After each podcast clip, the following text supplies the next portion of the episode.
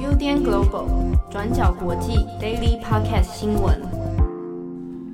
Hello，大家好，欢迎收听 UDN Global 转角国际 Daily Podcast 新闻。我是编辑七号，我是编辑佳琪。今天是二零二一年一月二十五号，星期一啊。编辑七号，这个隔一阵子终于又回来 Daily Podcast 新闻了。嗯啊，之前因为去执行一些。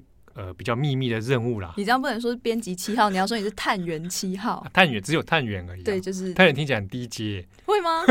就探员零零七。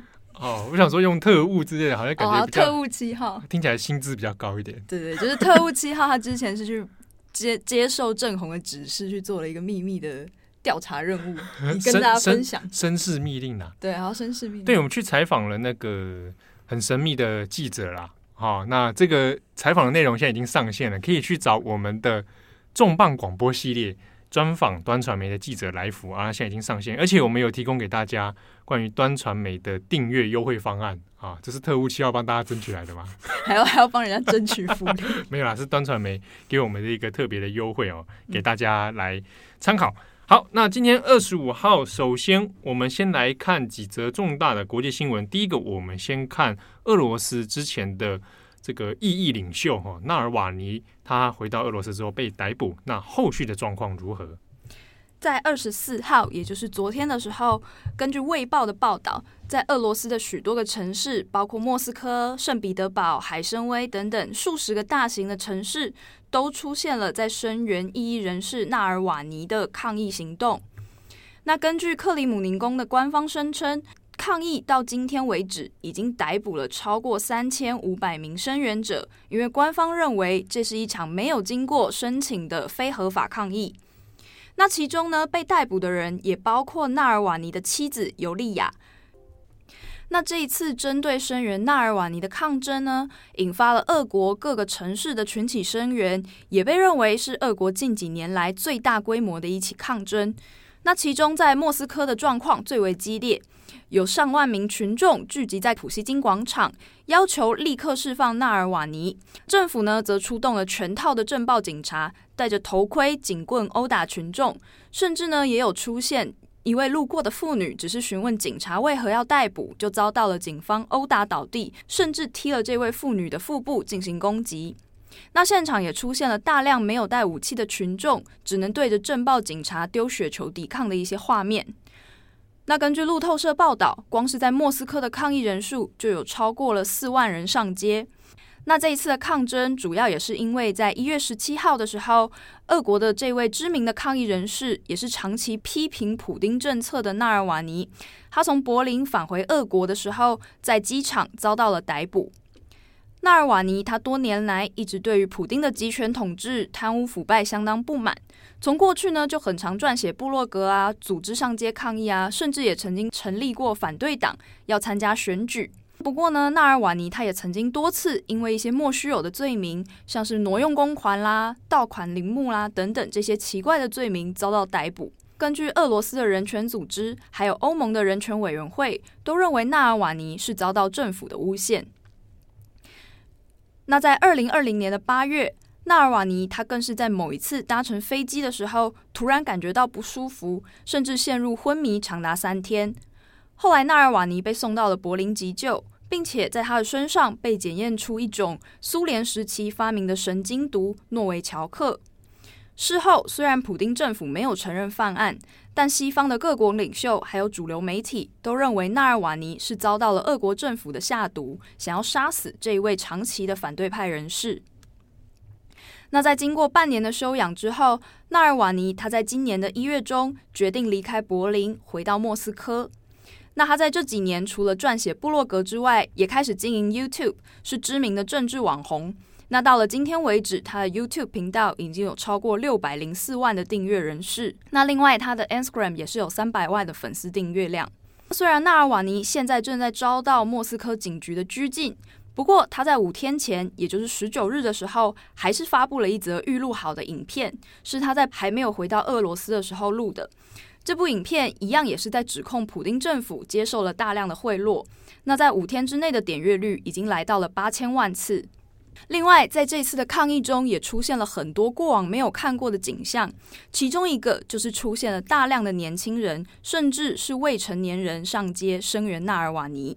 因为纳尔瓦尼他非常擅长使用 YouTube、IG 等等的社群平台或者是软体，吸引了非常多的年轻人开始关心政治。目前，俄罗斯的调查人员也在这一次的抗争行动中逮捕并且审问了许多的未成年示威者。根据俄罗斯一个人权组织的成员玛丽娜，她接受《卫报》采访的时候表示，这可能也是俄罗斯当局的策略，希望透过抓捕未成年人，提起刑事诉讼来杀鸡儆猴的行为。俄国当局呢，也已经要求 TikTok 等等的社交媒体公司立刻删除这些与纳尔瓦尼声援有关的贴文。他们的说法是，这些贴文很有可能会煽动未成年人进行犯罪。不过，目前这些社群媒体公司还没有给出具体的回应。那这次纳尔瓦尼的支持者也指出说，并不害怕大抓捕。下一个星期还会持续在各个城市进行抗争，有可能会变成一场长时间的行动。截至目前为止，美国与欧盟也都已经表示，呼吁俄罗斯当局应该立刻释放纳尔瓦尼，并且停止以暴力对付示威者。欧盟呢，则会在今天举行会议，讨论是不是会有制裁俄罗斯的进一步行动。好的，那下一则我们继续来关注全球的疫情概况啊。这一次我们把焦点放到以色列，以色列声称现在是全世界呢几个国家当中少数目前施打疫苗覆盖率最高的国家。不过，以色列现在的疫情还是遇到了一些状况。对，不知道大家还记不记得，就是在去年年底的时候呢，以色列才刚展开一次大规模的接种行动。那当时为了抢快，就是他们用了三倍的价格购买了大量的辉瑞疫苗，而且呢，在两个星期之内，对一百二十万人完成了第一剂的施打，也成为世界上国民疫苗覆盖率最高的国家。那当时呢，我们也有写一篇过去的二十四小时来讨论这样子的政策利弊。那到了现在，也就是一月底左右，根据 BBC 报道，目前呢，以色列已经有超过两百五十万人，也就是四分之一的人口，都注射完第一剂的疫苗了。那目前第二剂也完成接种的人，也已经超过了四十万。不过，这个大规模注射疫苗的政策，到了最近，事情却开始变得有一点复杂了。因为呢，从一月中开始，以色列的疫情并没有如预料般的开始下降，反而呢是越来越严重。从一月十三到一月十九左右，每天都有九千到一万人不等的确诊数。那目前为止，确诊的人数已经来到了六十万，死亡人数为四千多人。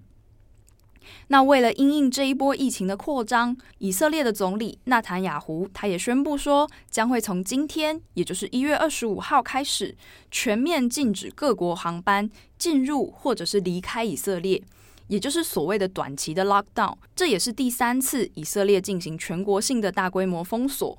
以色列卫生部也表示，这一波疫情的起来跟他们原本预期的是很不一样的。因为他们已经做了大规模的第一季接种，可是呢，却有许多的人是在第一季与第二季的接种间隔期间确诊。这件事情呢，就代表了说，原本只接种第一剂的预防效果比辉瑞药厂所声称的还要低。因为呢，根据辉瑞药厂的说法，第一剂疫苗应该要在接种后十天就能够提供保护力，而且有效的保护力为百分之五十二。但是以色列目前却有很多人是在这个两剂之间的真空期确诊，因此以色列官方就提出了这个疑问，认为说辉瑞的疫苗效力是不是声称不实？那至于辉瑞公司呢，则表示说他们的单剂疫苗有效率确实是百分之五十二。不过，各个国家像是英国、美国或者是以色列等等，各个国家的政策为了考虑到疫苗分配的公平性，有一些国家会暂时延后第二季的接种，来尽量扩大第一季接种的人数。那目前各国的政策都不同，谁会先打第一剂，谁会先打第二剂，还有说施打的对象年龄层也都不一样。到底整个状况是不是像以色列声称的这种质疑？还有说所谓的有效覆盖率到底是多少？也还需要更多的资料才能够证明。那另外呢，在以色列目前防疫状况很紧张的情形之下，极端的正统犹太教，也就是所谓的哈雷迪社群，也成为了防疫政治之下难以处理的问题。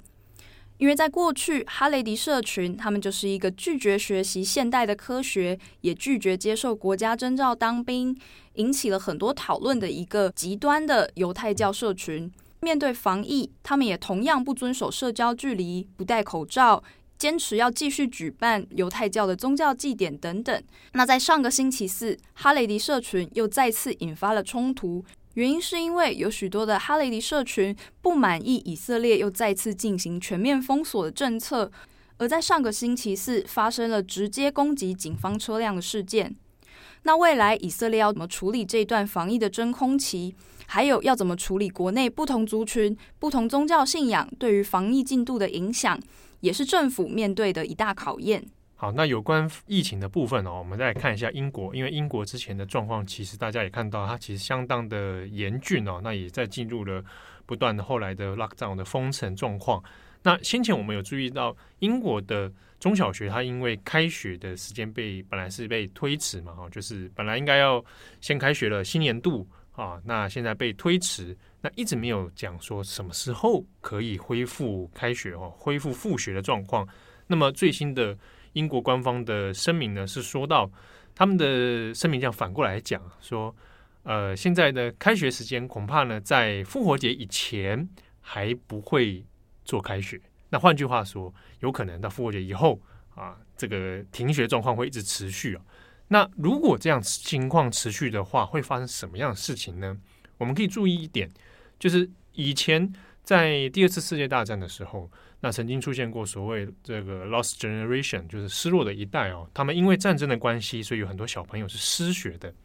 那这一次在因为疫情的关系，其实有不少的这个学童呢，也是面临到呃失学哈，无法衔接学业的状况。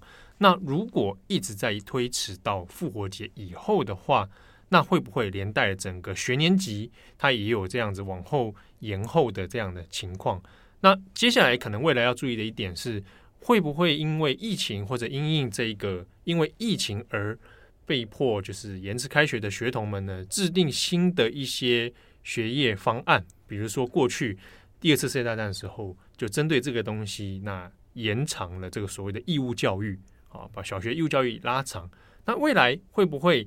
或者不只是英国，在全球有关于义务教育的部分要做一些调配哦，这是未来我们可以再做观察的一个侧重点。好，那下一则我们再来看一下美国啊，美国先前大家新闻其实看了应该蛮多蛮烦的了哈，新政权目前也交接了，那后续当然还是有一些不少政治的话题。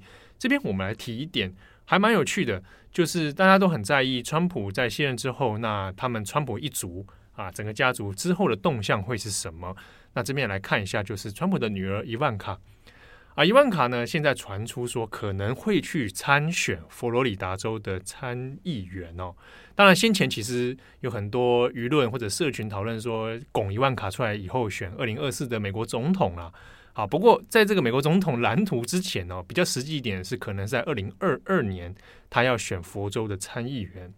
好，那这个东西看起来，其实各家的美国的新闻，包含英国的新闻，其实都有在做一些讨论哦。如果要选佛州的话，那首先要面对到的同党对手就是共和党的参议员 Rubio，Marco Rubio。Rubio 之前呢，大家可以上网找一下，Rubio 是相对其实蛮有台的啦，但是因为他是川普的手下败将哦，所以在共和党里面曾经被川普羞辱了好几次。好，那。这个 Rubio 呢，就在星期天的时候接受了 Fox News 的专访。Fox News 谁专访他？就是华莱士哦，就是之前这个美国总统辩论的时候那一位很知名的老牌主持人华莱士，就专访 Rubio 来探探他的口风，认为说，哎，你现在看伊万卡如果要参选佛州，你会怎么看哦？但有趣的是呢，Rubio 就突然之间陷入了非常紧张的状态，开始结结巴巴，啊，哎哎哎哎哎哎，一直这样子，哎哎，啊，有点答不出话来。啊，那也有点避重就轻啊，说哎，我很喜欢伊万卡，I like 伊万卡，就是我们以前共事过啊，我说不错不错。那卢比尔还说了一句话耐人寻味，他说我不想要参加这一种华盛顿的客厅游戏，哈，客厅游戏就是说在室内大家一起玩的游戏啊，华盛顿的客厅游戏，意思就是说政治一群圈小圈子里面玩的一个人选配置的游戏啦。那这句话的意思呢，有点像是说。Rubio 并不希望或者没有想要去看见在佛州的参议员的选战里面出现伊万卡啊，这个其实在美国的很多相关新闻里面都这样做解读哦。但是，一方一另一方面是因为 Rubio 他的态度又突然出现了相当紧张的状态，结结巴巴哦，就跟以前他对这个川普党内初选的时候的状态很像，所以很多的媒体呢也这样解读，包含比较亲共和党媒体都认为 Rubio 真的有一点害怕伊万卡真的出来选哦。那这个后续其实还蛮值得观察的。好，那接下来我们来看关于中国敦煌的消息。敦煌啊。这个讲到敦煌，大家想说今天是历史文化的相关新闻吗？不是哦，这个敦煌这边出现了一个跟环境还牵扯到经济与政治的一个蛮蛮有意思的一一条事件哦。好，在敦煌的阳关这个地方啊，大家讲到阳关，可能会也许联想到一首诗：“ 劝君更劝，校长，劝君更尽一杯酒。”西出阳关无故人，好像中文课哦。对呀、啊，啊，这是王维的诗。西出阳关无故人啊，阳关当然就是这个从过去啊，中国这个中国的境内啊，要通往西域的一个关口哈、所以大家应该知道，然后如果要去敦煌旅游的人，大家也是呃，要么就是山海关啊，要么就是阳关啊。好，阳关这个地方，因为它本身当然是因为通往西域，然后它有沙漠的地形嘛。但是呢，它本身也有一个所谓防沙的防护林啊，沙漠防护林。那作为一种有点像是保护，呃，有点保护绿洲的这种概念哈。好，可是最近却发现说，这一个防护林却大面积的被砍伐啊。那在中国的相关新闻里面讲到，就是所谓的剃光头式的砍伐。这个防护林哦，它主要是位于敦煌的阳关林场。啊，就是它有一个其实是国营的哦，国营的这种防护林场这样子，那大概面积有两万多亩。好，那结果呢，这个防护林却被发现说也是逼近万亩的大型大量面积，而且是长时间的砍伐，因为不太可能一瞬间全部砍光啊。那发现说长时间而且大面积的把这些防护林砍掉，砍掉之后做什么？拿来种葡萄。好，那相关的新闻讨论出来之后呢，其实很多人在质疑。哦，中国的舆论也在质疑哈，包含央视、包含一些官媒都有跳出来接二连三指出说这个问题非同小可，因为它等于是第一破坏自然环境啊，防护林它是有一些功能存在的，可是它现在却被砍掉，然后拿来种葡萄。第二再就是大家困惑一点，为什么是要种葡萄？大家是有多喜欢吃葡萄吗？还是说你有别的目的啊？那结果接二连三。有一些媒体去追查之后，发现这个种葡萄事件呢，其实也不是近期才发生的，行之有年。那这个背后涉及到另一个产业，就是种了葡萄以后拿来酿酒，那在中国变成另一个红酒的市场生意啊。好，那这个新闻里面呢，其实可以看到在阳关的林场哦，那其实相关的照片在中国的网络社群里面，大概有有人还不少做媒体做了一些对比啊，就是。砍伐前跟砍伐后，那这个中间涉及到的所谓的种植葡萄呢，根据相关的新闻的调查呢，大概是从两千年以来，所以到距今大概有二十二十年了哦。那来自外地的一些承包商，好，就会来这边进入，慢慢的开始砍伐一些防护林，然后开始做葡萄的种植哦。那也盖了很多的葡萄园。好，那里面有一家公司要特别留意的是，叫做敦煌市葡萄酒业公司。那这个是在最近这一个防护林砍伐相关新闻事件中被点名到的，因为这间公司过去就在当地有跟一些环境监管单位发生争议哦，那已经有变成控告之中，涉及到的法律问题就在于滥垦啊，开垦荒地，然后呢来种植葡萄这个事情。那中间也有涉及到的是，可能是有非法的状况哈。好，那当然，大家其实现在外界有点质疑的问题啊，就是既然已经这么多年了，但却在最近才被人家大量的爆发出来，那这中间到底发生什么事情？那加上因为这个阳光的林场又是国营企业的国营经营的部分，所以中间有可能涉及到官商之间在官在。包庇相互的状况，那这次被锁定到的这个敦煌市葡萄酒业公司呢，它本身是在一九八五年的时候建厂。好，它初建规模的拥有的酿酒葡萄基地全部是两千亩左右。